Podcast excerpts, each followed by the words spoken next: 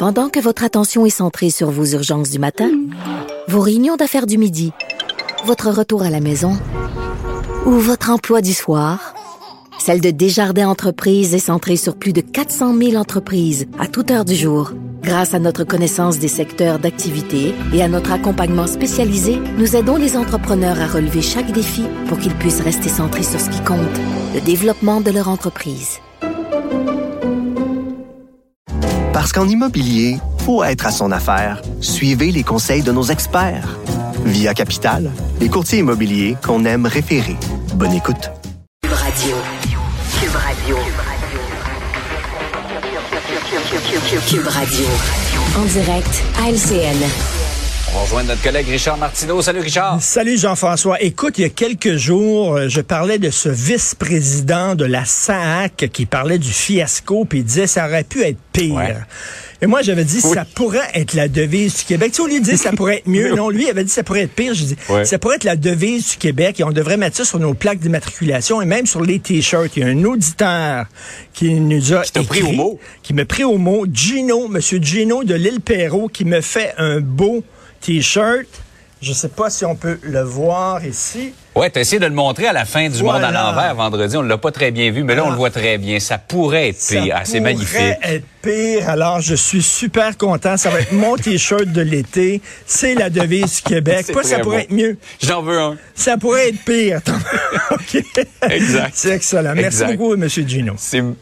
C'est magnifique. hey Richard, euh, n'importe quand, hein, si tu veux me convier à une réunion à Tahiti, quel qu'en soit le sujet, c'est tout frais payé, moi j'y vais. Là. T'es sûr? Même au mois de janvier? Attends une minute, là. Euh, Là, il y a des gens, il y a des gens, c'est une association. C'est quoi cette association-là? Le- les parlementaires pour Les la francophonie? Oui, Ouais. c'est ça. Jamais entendu parler de ça. Alors, ben, tu sais, on dit le, le- le français est en déclin, mais il y a des gens, il y a des gens qui pourraient rester ici au mois de janvier, faire du ski, glisser avec leurs enfants, profiter des joies de la neige. Moi, j'aime tellement l'hiver que je me couche avec mes raquettes pour être prête le lendemain matin. Tu comprends-tu? Eux autres, ils ont pris leur courage à deux mains puis sont allés à Tahiti, toi, là, là. OK? Pas évident, c'est loin, ça, là. Pour aller regarder ça comme un, un trou un trou, une bicoque à Tahiti, qui sont allés là au mois de janvier en classe affaires, parce que bien sûr, il faut qu'ils réfléchissent, il faut qu'ils lisent leur dossier en Ouais. avion, puis tout ça. Donc, classe affaires, 15 000 chacun, pour aller jaser euh, du français. Écoute, ils ont fait une visite en bateau d'une réserve marine, parce que les réserves marines, c'est pas très francophone, c'est pas très français. Ils sont allés voir les poissons là-bas en disant, vous devez parler français. Ils ont rencontré des surfeurs. Surf, c'est pas un mot anglais, ça c'est vrai que c'est intéressant. Peut-être qu'il faudrait trouver un équivalent en français. Ils sont allés dîner sur un îlot de sable. Qu'est-ce que tu veux? Quand tu es invité, t'es pas pour dire non. Il faut que tu sois poli. On dit, viens-tu manger sur un îlot de sable devant le soleil? Tu dis, ben oui, je vais y aller. Alors, c'est sûr. Je suis allé voir, moi, où ceux qui sont allés, le complexe hôtelier, Jean-François.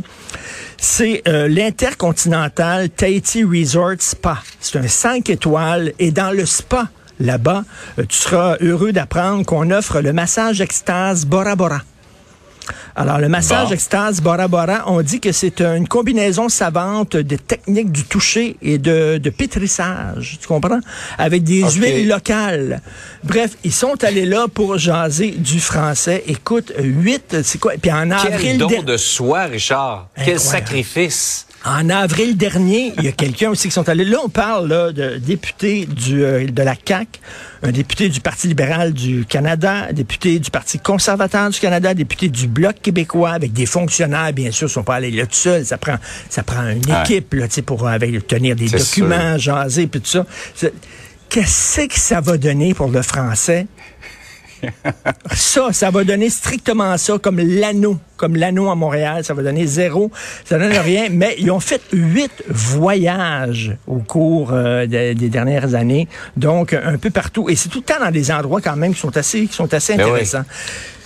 Pas de danger qu'il y ait un congrès de journalistes ou d'animateurs là-bas. ben non, non, pas de danger non plus. Donc, l'Assemblée parlementaire de la francophonie, qu'est-ce que ça mange en hiver? Déjà qu'il y a l'Organisation internationale de la francophonie, où c'est des gens qui se rencontrent. Puis, et là, il y a quelqu'un qui est allé là, il y a une députée, une ancienne péquiste, elle dit là, elle dit, on fait pas rien que prendre des cocktails. là. Je suis désolé, là, on fait pas seulement que prendre des cocktails. Et on dit, il y a eu un échange d'informations. Il y a un échange d'expertise aussi, là, tu sais, parce que à Bora Bora, ils ont beaucoup d'expertise pour la lutte, pour garder le français vivant là-bas, là. Donc, on dit, mais comment vous faites pour parler français à Tahiti, tu sais? Peut-être qu'on peut, s'inspirer de vous, tu sais, tu comprends? Alors, euh, ben, bravo pour ces gens-là qui ont un courage d'aller là. Et euh, on, on, le dit, toi et moi, si, parce que ça doit être difficile de recruter des gens pour aller là-bas. Nous autres, on est prêts à y aller. On est prêts à aller là pour défendre le français. Absolument, on va se dévouer pour la cause.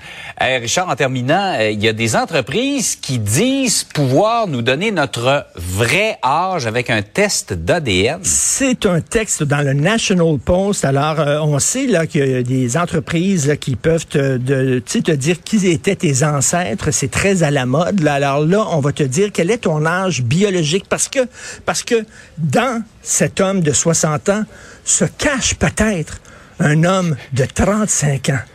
On le sait pas. Peut-être que j'ai 35 ans, tu sais, peut-être, tu sais, on savait qu'on peut être femme dans un corps d'homme, homme dans un corps de femme, mais là, tu peux être un jeune dans un corps de vieux ou peut-être un vieux dans un corps de jeune. Alors, c'est une entreprise qui fait ça. Alors, tu as un petit, tu sais, tu prends un, petit peu de salive ici à l'intérieur de ta joue, t'envoies ça et on va te donner ton âge biologique. Et là, tu pourras peut-être dire à tes assureurs, tu sais, ben, tu sais, ta maison d'assurance, vous dites que je suis à risque parce que j'ai 61 ans, mettons.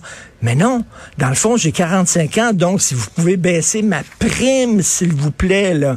Alors, tu sais, il y, a plein de choses. Mettons, t'es jeune, t'as 5 45 ans, mais tu es un vieux dans un corps de jeune. Est-ce que tu as droit à des rabais quand tu vas au cinéma? Peut-être tu pourras avoir ta carte de l'âge ah. d'or à 42 ans. On ne sait jamais. On ne sait jamais. Tu as, trouvé des applications à ça, toi. Donc, maintenant, il faut pas présumer du sexe d'une personne, il faut pas présumer de l'âge d'une personne, et bientôt, il faudra pas présumer de la race d'une personne. Ça va arriver, peut-être que je suis une vieille mm-hmm. africaine dans ce corps-là, on ne sait pas, mais bref, on n'arrête pas le progrès. Moi, je te dirais que j'ai pas besoin d'un test d'ADN. Il y a des journées euh, où je me sens plus 55 euh, ans, des journées où je me sens un peu plus jeune. Exactement. Et d'autres journées, 75 ans. Salut, bonne journée. hey, bonne journée à toi. Bye.